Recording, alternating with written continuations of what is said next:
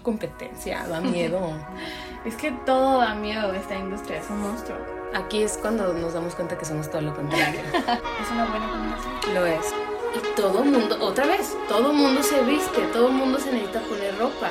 Hola, yo soy Shanti del Ángel. Y yo, Ana Cristina Mention. Y esto no es moda. Bienvenidos al segundo capítulo de Esto no es moda y queremos que sepan que es más difícil grabar el segundo capítulo que el primer capítulo. Pero bueno, bueno, ¿cómo están? ¿Cómo estás, Shanti? Yo estoy muy bien, muy contenta de volverte a ver. Ay. Incluso te iba a decir que me gusta que estamos haciendo este podcast porque siempre hemos sido buenas amigas, pero nunca nos veíamos tan seguidos. Es que vivimos muy lejos una de la otra, la verdad. Eso sí es cierto. Pero ¿cómo estás? Estoy muy bien, estoy muy feliz. Hoy les quiero contar que me, me desperté con mucha flojera y en cuanto me puse un muy bonito outfit, mis ganas de vivir regresaron y luego me senté a hacer notitas sobre lo que vamos a platicar el día de hoy. Entonces, creo que ya es momento de decirles de qué vamos a platicar. Les vamos a platicar de lo que nosotros creemos nuestra opinión personal, ¿eh? ¿Qué es el diseño que... Bueno, el diseño de modas específicamente. Sí, específicamente el diseño de modas. Bueno, más bien, ¿qué es un diseñador? Sí, que es, ajá, que es un diseñador, ¿Qué es el diseño de modas, ya lo vamos a platicar un poco más adelante. Eh, pero ¿cómo se ve un diseñador en términos de profesión?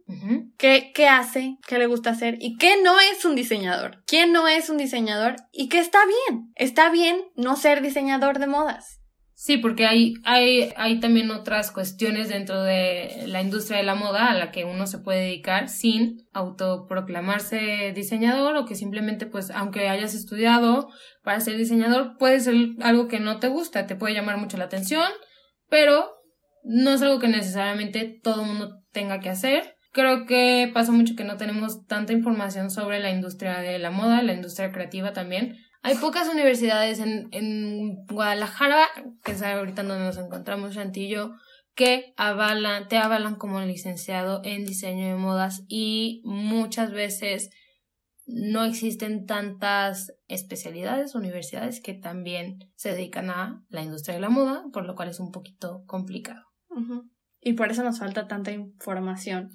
Y por eso cada vez que decimos, ay, es que me gusta la ropa, es que me gusta vestirme, decimos, ay, pues diseñador de modas. Pero pues la realidad es que hay muchas, muchísimo más opciones para ser parte productiva de la industria de la moda sin ser diseñador. Entonces, ¿qué es un diseñador? bueno, ¿Qué es un diseñador de modas? Yo creo que un diseñador de modas. Ay, es que siento que se me van a aventar, la verdad. Siento que mucha gente me va a decir de que ¡No! ¿Sí? Esto no, esto. Ya dijimos que es nuestra opinión. Bueno, yo creo que un, un diseñador de modas, lo voy a leer, lo que escribí. Un diseñador es capaz de conceptualizar, analizar su, su entorno desde lo social hasta lo individual Ejecuta y sabe cómo ejecutar las ideas, desde textiles, patronaje y su confección. Es capaz de reflejar una realidad única, pero que no le es ajena. Para mí eso es un diseñador de modas. No nada más este, una persona que es capaz de hacer una de estas tareas. O sea, uno tiene que confeccionar, uno ah, tiene que patronar. un, un, diseñador es para ti, es alguien que hace todo esto. Ajá. No nada más una persona que o conceptualiza o una persona que analiza su entorno o... Exacto, porque si eres la persona que conceptualiza, eh, eres un especialista en la conceptualización del sketch. O sea que sí, hay gente que se dedica a traducir estos sketches que hacen ya los diseñadores cuando puedes estar en una casa de modas. Este, si eres un patronista, eres un patronista especializado en el patronaje, no eres un diseñador. Sí, un diseñador de modas es alguien que, que tiene todas estas actividades presentes en su proceso creativo y no nada más se concentra en, en como la parte más llamativa que, que nos normalmente pensamos que es un diseñador de modas, que es como, ay, es que hace los mood boards y, ilustra y, y ya. La parte glamorosa. Y sale al final de la pasarela. Sí, o sea, creo que, pues no, o sea, más bien muchas veces vemos la parte glamorosa, que es la más atractiva. Es como cuando dices, pues cine, pues ves la parte atractiva, ¿no? Ves la pasarela de los No ves como la preparación que hubo detrás. Y creo que también el diseñador tiene estas otras tareas, se, se vuelve un sociólogo, se vuelve un historiador, este, no nada más. Digo, claro que no, no hay que no hay que quitarle mérito a la gente que a eso se dedica, obviamente. Obvio, hay profesionales. nunca va a llegar al nivel de una persona que se dedica a analizar las tendencias, por ejemplo. Que mm, son, que son personas que, que más que, que personas de la moda son sociólogos y son antropólogos y son historiadores que se dedican a tomar todos estos conceptos y, traducirlos a algo que el diseñador pueda usar. Pero es justamente eso es, el tener la habilidad de decir, esto es todo lo que hay, esto es todo lo que la gente es, estos análisis que estoy leyendo son reales, ¿y qué me sirve a mí para yo dar a conocer esta idea que traigo, que estoy pensando, que estoy trabajando ya desde hace mucho, porque me inspiré en una planta? Sí creo que es muy, muy importante dejar en claro que, que el diseñador no es nada más alguien que... Que se sienta a dibujar no, eso es un ilustrador que su trabajo es muy válido. Hay ilustradores excelentes. Hay un excelente aquí que también fue profesor mío. A ti no te tocó No, no me tocó. Robso. Robso es un excelente ilustrador y, y por medio del dibujo puede transmitirte todo lo que él es como persona y lo ves en la vida real y es y transmite esta como geometría que tiene en sus, en sus, en sus ilustraciones. Y eso está padre, o sea, tú te dedicas a ser un ilustrador de moda, pero eso no te convierte en un creador, ¿no? Este, más, más bien en un, en un diseñador de modas, porque creador sí eres. Sí, creativo también. Y es a lo que, a lo que vamos con este episodio, es como animar a la gente que no es diseñadora, pero que no se quiere desprender de este lado creativo. Y es entender que la persona creativa es creativa porque trabaja su creatividad y crea cosas, no necesariamente porque al querer ser parte de la industria y al querer ser creativo, absolutamente la única opción que tienes es ser director creativo de una casa de modas. Por supuesto que no, y tampoco es la única opción que tienes es ser diseñador y tener tu propia marca. Que es muy complicado. Y pues también, pues queremos platicarles un poquito de las otras opciones que hay, que no nada más es ser diseñador y ya hay muchas otras variantes como ya todos sabemos, porque ya lo dijimos en el episodio pasado, menciones. Soy fotógrafa. me cuesta todavía trabajo presentarme como tal, porque pues yo no estoy estudiando este o estudié una licenciatura formal en fotografía, sin embargo, pues ya llevo pues relativamente poco a comparación de otros fotógrafos, pero llevo dedicándome a esto ya más de los dos años. Y pues yo me quiero dedicar a la fotografía editorial. Muchas veces lo que yo he visto es que nos llama mucho la atención como estos contenidos de moda en Instagram, este, en plataformas de, internet, en la página de la revista, en la revista, este, en físico o sea en digital. Y muy pocas veces nos ponemos a considerar cómo esa imagen llegó a, a nosotros, ¿no? y te vas dando cuenta que hay, hay un equipo, hay un equipo de estilistas, hay un equipo de fotógrafos, hay un equipo, hay técnicos e ingenieros en cada producción de moda. Estábamos hablando de Iris Van Herman. Complicadísimo nombre. Y hay muchos otros que crean textiles con cosas que jamás te hubieras imaginado y son cosas que es para dónde vamos en la industria. Que son textiles hechos con leche echada a perder. O son textiles hechos con hongos. Sí, que son estos nuevos biomateriales que muchos apuestan por ellos porque dicen que es el futuro, ya no es este el acrílico, ya no son los nylons, porque pues nos llegamos a un punto de la historia en donde nos estamos dando cuenta que estos textiles ya no son sustentables, ¿no? Entonces necesitamos la ayuda de otras este personas, de otros profesionistas que nos digan, "Oye, pues encontré este nuevo textil nada más el ver cómo se conforma una casa de modas, este, un atelier, o sea, es muchísima gente trabajando ahí adentro, pero uno nada más pone atención en la persona que salió al final de la pasarela a recibir los aplausos. Y eso es de las marcas grandes. Pero, por ejemplo, en marcas a escala local o en, emprendedores, es también toda esta parte de la fotografía. Porque muchas veces caemos en, en, en el decir, estoy empezando, empiezo sola. Ahorita no tengo posibilidad de... No tengo el presupuesto para invertir en esta otra parte. Fotógrafos y demás. Pero verdaderamente es muy importante y es algo que comentábamos fuera del podcast, que muchas veces los diseñadores sabemos pues de nuestro diseño y sabemos de nuestra conceptualización y podemos tener la idea final de cómo queremos que se vea la publicidad o cómo queremos que se vea la marca. Pero realmente los fotógrafos tienen muchísimo más ojo para esta producción visual de cómo queremos comunicar lo que queremos. Sí, por ejemplo, todo diseñador tiene un proceso creativo y toda persona que se dedica a la producción de, por ejemplo, pongamos un ejemplo en, en concreto, ¿no? Vas a sacar tu Shanti, tu nueva este, temporada. Tú decides sacar tu colección y, y dices, sí, me encanta, está padrísimo, voy a sacar una pasarela.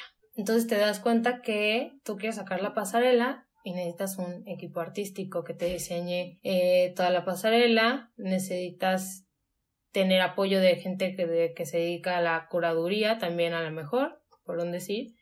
Necesitas algún comunicólogo que haga llegar toda tu idea. Entonces necesitas un equipo de marketing también. Y necesitas un RP. Relaciones públicas, gente. No la gente que te deja entrar al antro.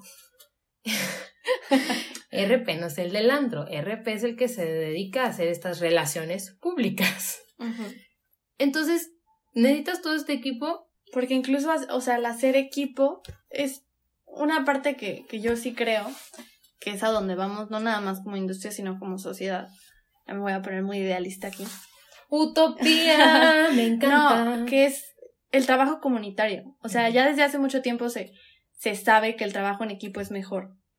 Pero es esta parte de saber que incluso si es mi proyecto personal, si es mi marca, que tiene mi nombre, y aunque yo tenga toda la visión de cómo quiero que sea, al final, más de una visión en un mismo producto, más de una visión, en una misma estética, te da muchísima más riqueza, que es donde los fotógrafos entran. Sí, o sea, y por ejemplo, un, un fotógrafo no trabaja solo. Y tampoco ser fotógrafo es llegar y plantarte y, ah, vamos a hacer esta foto y ya. ¿Quedó el encuadre? Perfecto. Me tocó la oportunidad de estar en una de las producciones de CNA de temporada, ya dos veces. Estuve ahí y yo pensaba que, pues, una producción era están los modelos, está el estilista, o sea, una visión muy reducida, ¿no? Y me di cuenta, yo llegué al estudio, el estudio ya estaba montado, el día anterior habían entrado camiones de tierra, dejar toda la tierra y acomodar. Entró el equipo de arte a montar todo otra vez. Llegó y un montón de ingenieros especialistas en luz y todo este rollo de las cargas eléctricas y cómo hacer que no se fuera toda la luz en el estudio. Y yo dije, ¿qué onda? O sea, yo en la vida nunca me había puesto a pensar en los cómo deben de estar los niveles de luz. probablemente me estoy equivocando en todo esto de que niveles de luz watts. Tenían que entrar para que no se fuera la luz en toda la cuadra. Yo jamás me hubiera imaginado que necesitabas pensar en eso. Jamás, jamás. Y había unos paneles gigantes también, unos flashes gigantes que yo jamás había tenido la oportunidad de ver. Y hay un especialista en color. ¿Cómo? hay un especialista en color que pone los paneles, este, las como los paneles de luz y ponen esta otra capa como de celofán entre mm. el panel de luz y el escenario para que la, la, el color llegue de cierta este, dureza. Están los de estilismo que sacan prendas y prendas y prendas. Tiene que haber un orden en esas prendas porque si no, pierdes un montón de tiempo que no tienes chance de perder. Están los de maquillaje, están los de peinado, están los modelos el talento son todos los que están ahí. No, y es un poco irónico porque toda la vida se ha visto así como, no, es que el talento son los modelos. El talento es el que da la cara casi siempre, ¿no? O sea, yo me acuerdo que yo estaba súper emocionada ese día en producción, aparte de que fue mi primera producción, yo estaba, yo estaba súper emocionada porque el talento que yo iba a ver ese día era Ricardo Ramos, fotógrafo. Y probablemente si te dedicas al estilismo y fuiste asistente de estilista, el talento es el, estilista. O si fuiste por la, por la, parte de arte, el talento es el, güey que montó todo lo de arte y hizo todo el diseño desde cero, ¿no? Y es el talento que ignoramos. Y es justo de lo que estamos hablando aquí, ¿no? O sea, como cada parte del proceso, cada parte de esta, de esta máquina bien aceitada, es talento y es talento súper necesario. Sí, o sea, ¿qué pasa ¿Qué pasa si él no hubiera llegado a hacer la producción?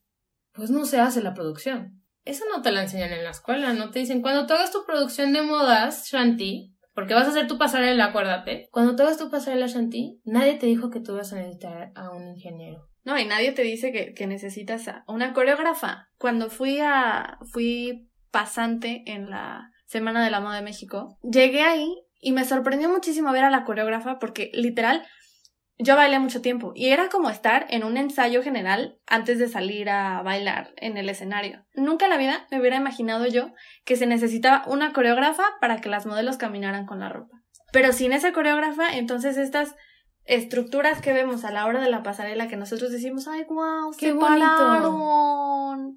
Eso es necesario con una coreógrafa. Sí, o sea, y tantas cosas que uno no ve porque ya nada más ve estos maravillosos 20 minutos de pasarela, que incluso a veces son menos. Es súper importante que todos, que todas estas personas que están ahí sean reconocidas. Y en esto, ahorita que estamos tocando las pasarelas, me parece muy importante también entender que, que dentro de todo este mundo de profesiones y de, de vertientes en las que te puedes mover de la industria, no tenemos que confundir la versatilidad de la industria con con el no hacer nada. No me acuerdo cómo fue que puse el ejemplo hace rato, porque fue un ejemplo muy coloquial. Pero dentro de todos estos eventos de gran perfil de la industria, hay gente que está súper involucrada y que no conocemos su nombre y son súper importantes y entonces también hay estas personas que tienen un nombre que todos conocemos, que todos sabemos que, ay, es que estuvo en ese lugar ¿Y qué hace? ¿A qué se dedica? ¿Por qué es tan importante que esa persona esté sentada en primera fila de la pasarela? ¿O por qué es tan importante que esa, esa persona esté presente y que todas las cámaras le tomen foto de que fue a ese evento? Y es algo, repito, es mi opinión personal, pero yo creo que es algo que de lo que tenemos que limpiar la industria. Que es como, ok, en Mean Girls, las plásticas. O sea, es gente que está que no es, no es relevante en la industria de la moda, que ocupa un lugar que no es tan indispensable. Puedes pagar 350 euros y estar en el desfile de Valenciaga, Dior, nombren lo que ustedes gusten, ¿no? Llegamos al punto en el que las primeras filas están llenas de gente. Mm, llenas de gente importante porque son consumidores Importante porque son voces que todos vemos en este mar de estilos, pero no, vuelvo a la palabra que usaste, que creo que es una palabra clave, no es relevante, no es relevante en términos creativos. Y, y se nos confunde mucho esto en la industria y por eso también creo que mucha gente cree que la industria de la moda es vacía, porque está muy llena de gente que que no sabemos qué hace, pero que ahí está. Y que también está en lo más accesible que, es, son las redes sociales. No es para desmeritar a nadie, no es para decir que no son personas importantes, porque seguramente sí lo son. Pero el boom que tenemos de influencers, que solamente son personas que se visten pues acorde a tendencia em, y te venden todo este estilo de vida que la mayoría de las personas no tenemos acceso a, entonces te, se vuelven sumamente aspiracionales y sumamente irreales. Entonces, no es decir que los bloggers no sean importantes, creo que han marcado un hito en cuanto, en términos de consumo y, en términos de moda. Y de comunicación. Y de comunicación, o sea, está muy cañón lo que han logrado o sea, es algo muy valioso en términos de comunicación, pero creo que esto se hila muy bien con lo que decíamos al principio, porque Kiara Ferragni, ¿a qué se dedica ahorita? Tengo entendido que vende ropa, ¿no? Es diseñadora. Es diseñadora de modas. Entonces volvemos a lo mismo, que empiezan siendo parte como de esta socialité y, y, yendo a pasarelas y, ay, tengo la última blusa de Dior y... Y es gente que se supo relacionar muy bien. Valor, mucho tiene su trabajo. Sí. Mucho. Pero de ahí a que sean diseñadores de moda, creo que muchas veces dejamos de tener. Por eso yo al principio te decía, para mí un diseñador es esta persona que todo el tiempo se está educando en términos de moda, ya sea desde negocios hasta la última técnica de costura, ¿no?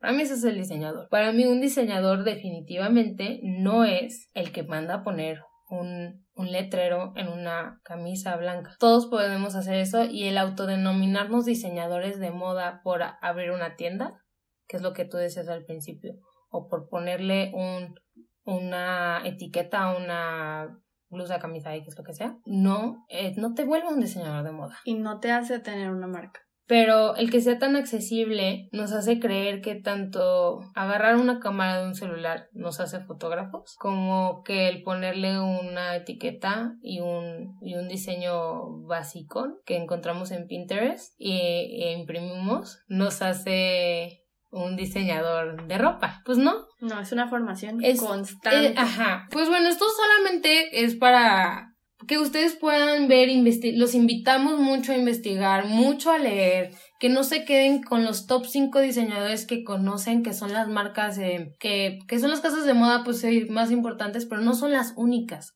Y que si les gusta, por ejemplo, no sé, si les gusta Alexander McQueen, ¿quién le enseñó a Alexander McQueen? ¿De, de dónde salían sus ideas? ¿Qué libros le gustaba? Entonces ustedes ya pueden ir viendo que sí, que no les gusta. Y entonces descubren más diseñadores, descubren más autores. Y así uno se va nutriendo y no se quedan, como decías, en los primeros cinco diseñadores que salen en Google cuando buscas diseñador de moda. Pero bueno, por ejemplo, Alexander McQueen, excelente ejemplo, ¿no? Porque tenemos muy metido en la cabeza que, ay, es que voy a ser diseñadora, no costurera. Ajá, y tienes que ser costurera. el diseñador tiene que saber coser. O sea, como diseñador, no puedes diseñar algo sin entender un básico de la construcción. Porque entonces tú dices, es que quiero que, que la prenda le llegue dos metros arriba de la cabeza y que sea como una burbuja. Pues sí, pero ¿cómo lo vas a construir? Y si no sabes, no sabes. Y digo, también, el diseñador de modas no está exento de matemáticas ni de temas de investigación. Y pues los invitamos el día de hoy a que investiguen, a que lean, a que si tienen alguna duda, comentario, también nos la pueden hacer. Estamos abiertas a contestar Por cualquier supuesto. duda a nuestros fans. A nosotras. Nos gusta mucho platicar entre nosotras, pero en general nos gusta platicar. Entonces, si alguno de ustedes tiene, se quedó como con ganas de, Seguir de platicando. más, se quedó como con más ganas de chismecito. Siempre estamos abiertas, tanto en, en nuestras redes personales como en la red de Esto No es Moda. Ahí los estamos esperando siempre. Y pues estén atentos la siguiente semana. Vamos a tener una ¡Invitada! ¡Woo! Y vamos a debatir un tema súper interesante que pronto les vamos a poder compartir en redes sociales. Bueno, Muchas gracias por acompañarnos en este segundo episodio. Nos vemos la siguiente semana. chao.